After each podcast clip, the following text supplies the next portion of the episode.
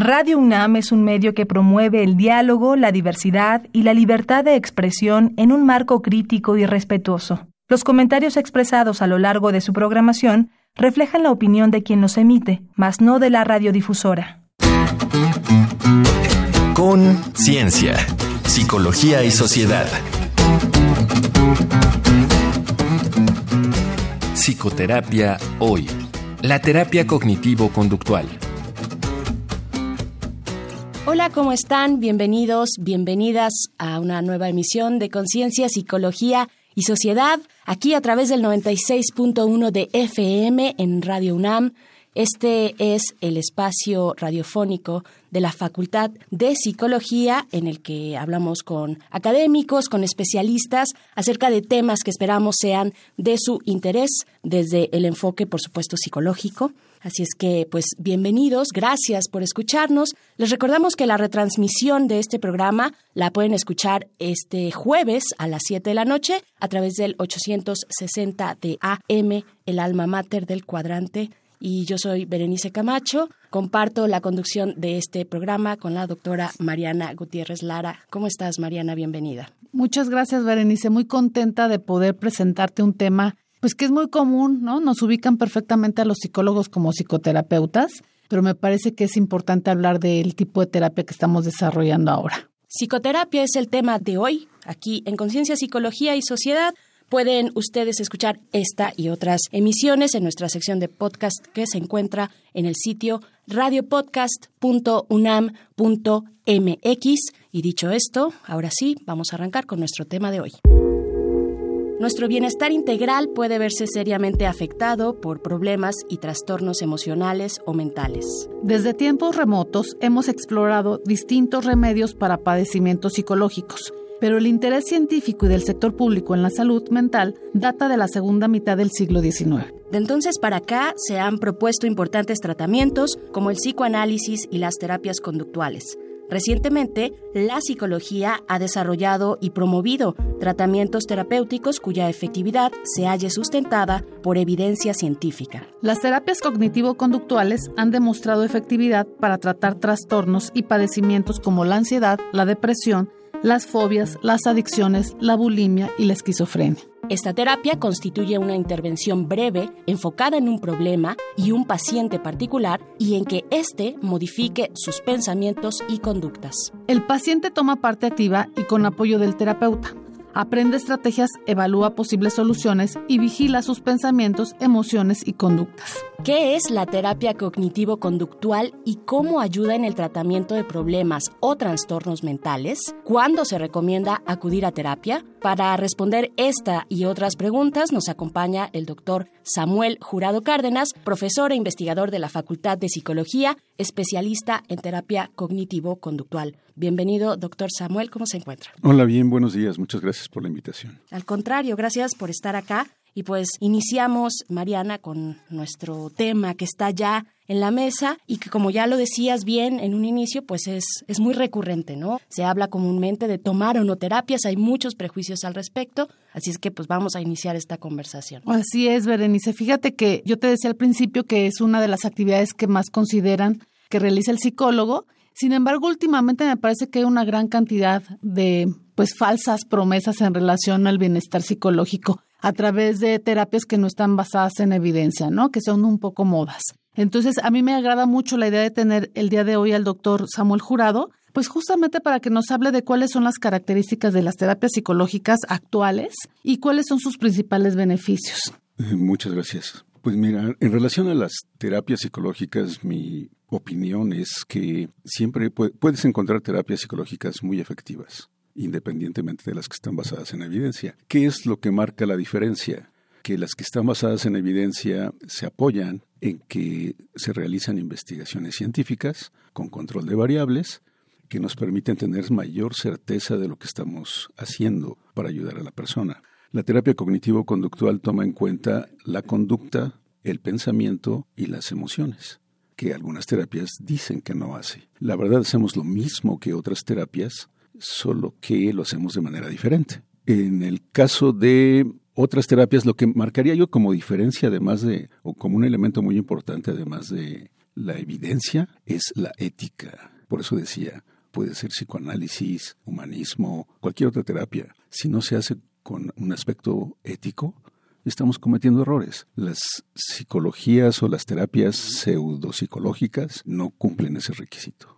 ¿Cuál sería un ejemplo de una terapia pseudopsicológica para aquellos que están allá afuera? Creo que hay una gran oferta, ¿no? Hay un gran mercado también para ellas. Pues yo sé que me pueden colgar, pero sería coaching, constelaciones, con eso tienes. Sí, con eso tenemos para, además después, tal vez, a ver si nos da el tiempo para más adelante, tal vez hacer algún programa de esas terapias que están tan de moda, Mariana. También, pues, preguntarle, doctor Samuel, si se pueden utilizar, si se puede utilizar la terapia cognitiva conductual para cualquier problema, para abordar y apoyar hacia cualquier problema de salud mental. Sí, por supuesto, la evidencia lo, lo demuestra. Dependiendo del tipo de problema vas a encontrar mayor número de investigaciones que lo soportan. Pero hay problemas psiquiátricos que han sido menos estudiados, no por eso no podemos abordarlos. Siempre va a estar su elemento fisiológico, químico, pero está la parte comportamental y de convivencia social. Lo único que necesitamos es abordarlo, identificando las variables que están participando y seguramente algo podemos aportar. Seguramente. Y bueno, decir que no se trata de señalar a nadie respecto a sus prácticas, pero sí de ir limpiando un poquito el camino y viendo dónde están efectivamente los resultados más adecuados para nuestra salud mental, Mariana. Pues vamos a hacer una pausa para escuchar una cápsula informativa sobre este tema, pero queremos dejarles algunas preguntas eh, para que las reflexionen, saber si ustedes alguna vez han acudido a pedir ayuda psicológica, qué tipo de ayuda, tienen alguna reserva o prejuicio sobre la ayuda psicológica, vamos a escuchar y regresamos aquí a Conciencia, Psicología y Sociedad. Hay un estigma social en torno a los problemas mentales y su tratamiento.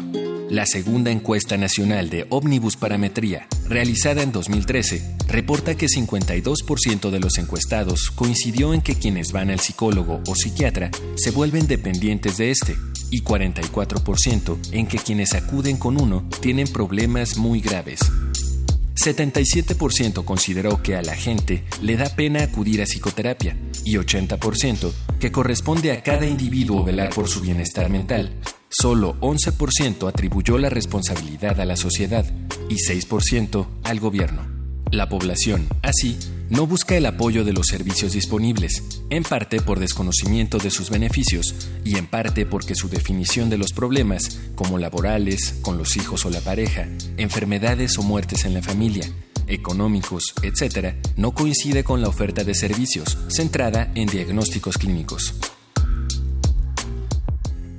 Gracias por continuar en sintonía con Radio UNAM. Estamos en Conciencia, Psicología y Sociedad hablando de psicoterapia. Si ustedes tienen algún comentario o sugerencia, nos los pueden hacer llegar a nuestros teléfonos en cabina. Es el 55 36 43 39. Lo repito, 55 36 43 39 y seguimos hablando con el doctor Samuel Jurado Cárdenas, pues varios estigmas, prejuicios, desconocimiento también respecto a acudir o no a un apoyo psicológico, Mariana. Sí, fíjate que ahorita que estábamos escuchando la cápsula veíamos que parte de lo que se ha estado investigando tiene que ver justamente con saber cómo la gente está identificando las problemáticas que, que, experimenta y cómo las presenta ante un especialista. Creo que esa es una parte muy relevante que menciona la cápsula, ¿no? Nosotros hablamos a lo mejor de trastorno mental y no necesariamente de problemas con las familias, con los grupos sociales, etcétera.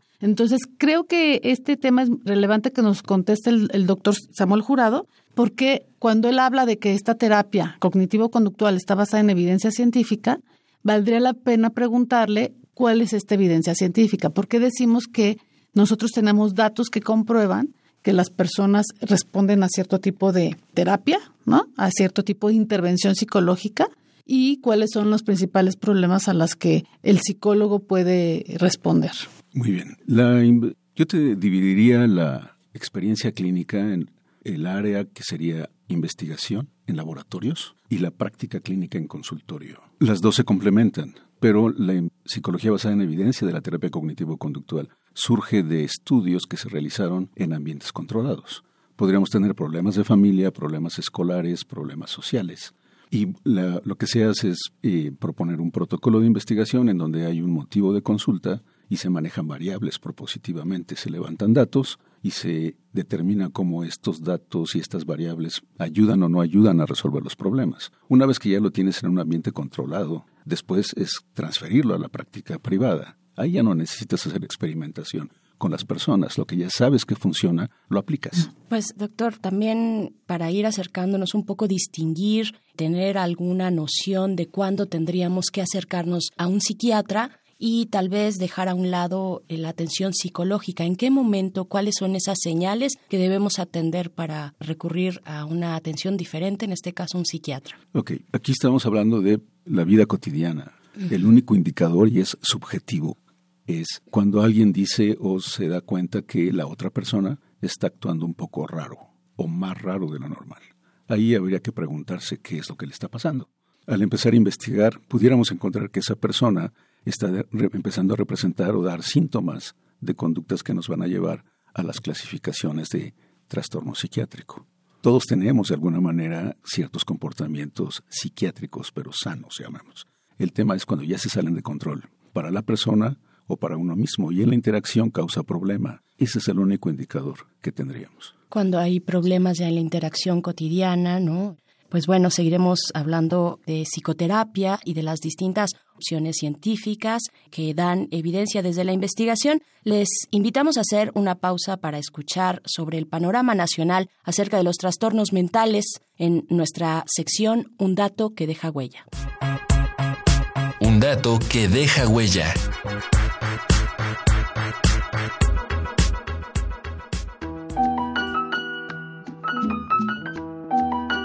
Uno de cada cuatro mexicanos de entre 18 y 65 años ha padecido en algún momento de su vida un trastorno mental. Pero solo una de cada cinco personas que lo padecen recibe tratamiento. En México, los trastornos neuropsiquiátricos ocupan el quinto sitio en indicadores de muerte prematura y discapacidad, y los organismos de salud esperan que el índice de enfermos con padecimientos mentales se incremente en los próximos años, debido a factores como la pobreza, la violencia, el aumento en el abuso de drogas y el envejecimiento de la población, entre otros. Un estudio del Instituto Nacional de Psiquiatría Ramón de la Fuente Muñiz estimó que en Latinoamérica el tiempo que demoran los pacientes en recibir atención en un centro de salud oscila entre 4 y 20 años según el tipo de afección. Contáctanos al correo con.cienciaunam.gmail.com o en el Facebook arroba unam.psicología.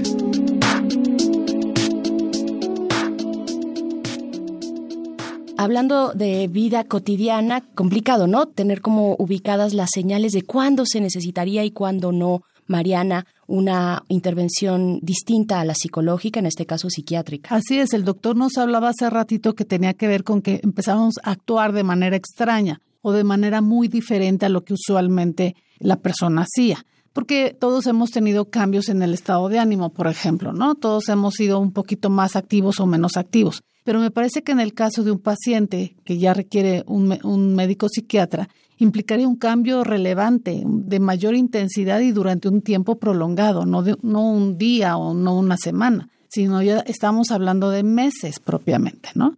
Entonces, en este caso, doctor, cuando ya vemos que existen conductas extrañas, muy diferentes, disparadas, vamos a decirlo así, de lo que la gente hacía, entonces es que buscamos una ayuda médica inicialmente o cómo es el camino? Lo que ocurre usualmente en la vida cotidiana es precisamente como no manejamos toda la información de todas las áreas, es que empezamos a ver este cambio de comportamiento que puede hacerse corto o largo, un duelo, una pérdida por alguien.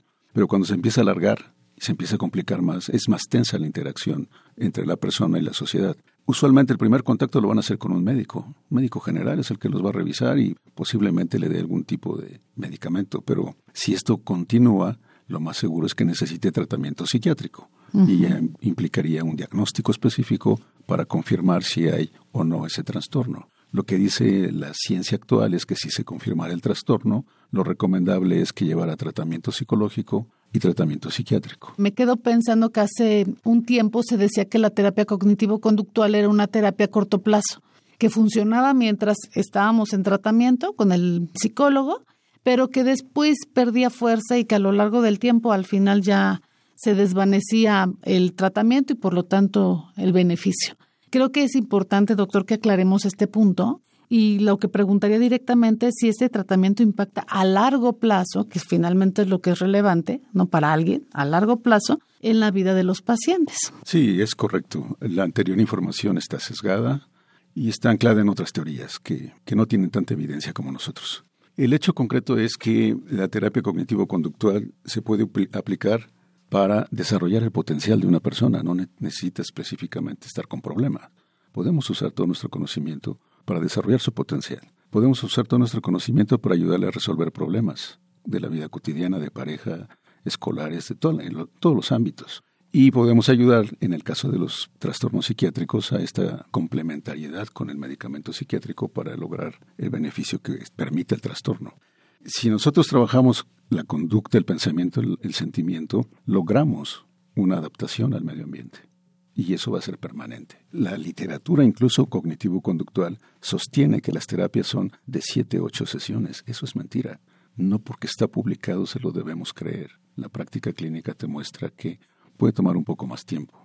Aunque también hay unos que salen muy rápido, por supuesto. Pero en psicoanálisis lo mismo. Hay personas que salen muy rápido y personas que nunca salen. E, esa también era como una duda que yo tenía. Bueno, cuando nos dice ahorita, pues cuando es poco, pero cuando es demasiado también, doctor, en psicoterapia. En pues. psicoterapia, el, indicador va a ser que la persona está creando dependencia del terapeuta, lo cual ya es antiético. El, el terapeuta tiene que promover la individualidad, el crecimiento y el no avance. La persona acaba con ese sentimiento de ya no avanzo, ya no avanzo, ya no avanzo. otro, pues. otro indicador subjetivo dentro del objetivo. Por supuesto, pues hay algunas señales claras. Y pues hace un momento usted platicaba en el segmento anterior acerca de, bueno, en algún momento cuando estas conductas se disparan y cuando nos señalan algo, pues que atender de manera tal vez psiquiátrica, cuando hay un problema un poco más profundo, pues uno se acerca al sistema de salud, ¿no? Con un médico. Y pues mi pregunta es saber, indagar si hay efectivamente tratamientos adecuados psicológicos basados en evidencia científica, que es de lo que hemos estado hablando en este programa, dentro del Sistema Nacional de Salud. Pues lo que me queda más cercano es los psicólogos que tenemos en el área de psicología de la salud, que están empezando a insertarse en ambientes hospitalarios. Solo que el trabajo que ellos hacen queda acotado dentro de los problemas médicos que están revisando. No, el ambiente no permite necesariamente un proceso terapéutico como el que harías en el consultorio, porque ahí los pacientes van a citas concretas y tienen periodos muy específicos de trabajo, mientras que una sesión terapéutica implica un trabajo posiblemente semana a semana. Muy bien, es el ritmo del sistema y la estructura del Sistema Nacional de Salud también, ¿no? Así es, pero sí ya hay afortunadamente eso. Doctor Samuel Jurado Cárdenas, profesor investigador de la Facultad de Psicología, especialista en terapia cognitivo-conductual, muchas gracias por haber estado acá en esta emisión. Muchas gracias a ustedes. Muy bien, pues vamos a continuar en nuestra sección Reconecta. Reconecta, recomendaciones culturales sobre el tema de hoy.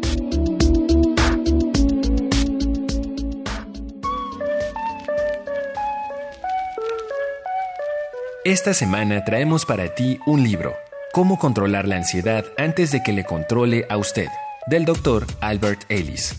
Lo edita Paidós y es una lectura amena y franca de cómo la ansiedad, un mal pocas veces enfrentado y considerado como enfermedad, merma la vida de quien lo padece. No podía faltar el momento de las palomitas. Estas son nuestras recomendaciones cinéfilas. George es cabeza de familia en la víspera de Navidad, descubre que está en la quiebra.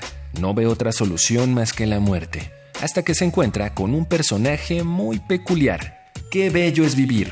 Película del director Frank Capra te conmoverá. El estudio de animación Pixar trae para ti Intensamente, película para niños y no tan niños que cuenta la historia de Riley, una adolescente a bordo de una montaña rusa de sentimientos. Conoce, a su lado, las poderosas emociones que mueven al ser humano. Y desde España llega Toc Toc, divertida película de Vicente Villanueva en la que un grupo de pacientes intenta superar el trastorno obsesivo compulsivo. Hasta aquí las recomendaciones de la semana. Te dejamos con Fix You, de la banda británica Coldplay, una canción que nos recuerda la importancia de curarnos el alma y pedir ayuda para lograrlo.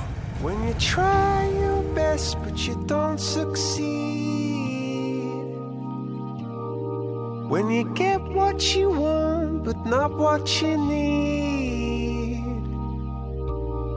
When you feel so tired, but you can't sleep. Stuck in rivers.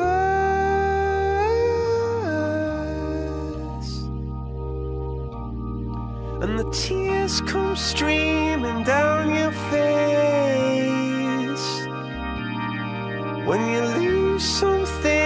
You can't replace. When you love someone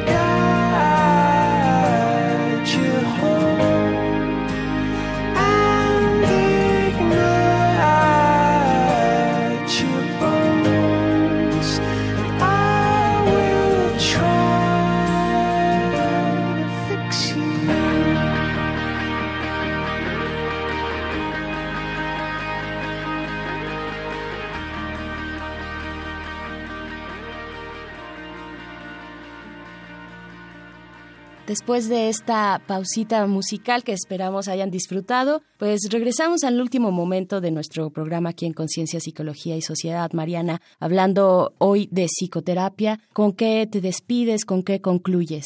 Me quedo con la idea de la importancia, como dice la canción, de buscar ayuda, de no quedarse con, con las dificultades de la vida diaria.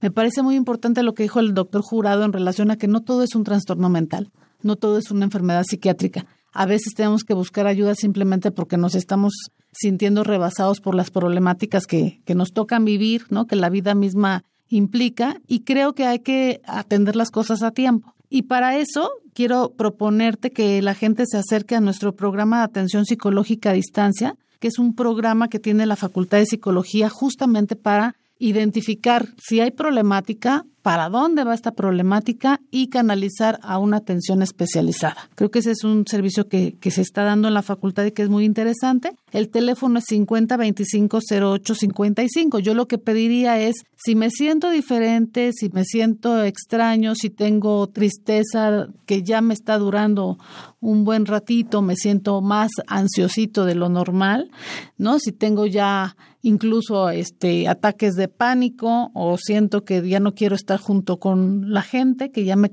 me cuesta trabajo relacionarme o que no tengo tiempo para pensar porque me siento muy abrumado, pues valdría la pena que nos acercáramos a un servicio de esta índole y que un especialista, que eso es de lo que estamos hablando hoy, de un especialista que conoce su oficio, pues nos dé la información precisa, ¿no? Información precisa que si nos funcione, que nos genere un beneficio. También podemos dar como referencia del sistema de salud de la Ciudad de México, el Hospital de las Emociones. Eh, al menos tenemos aquí una de sus, de, de, de, sus direcciones, que es en la Venustiano Carranza. La dirección es Ferretería sin número en 20 de noviembre, código postal 15300 en la delegación Venustiano Carranza, Ciudad de México. Ahí pueden acercarse en los horarios de 9 de la mañana a 9 de la noche.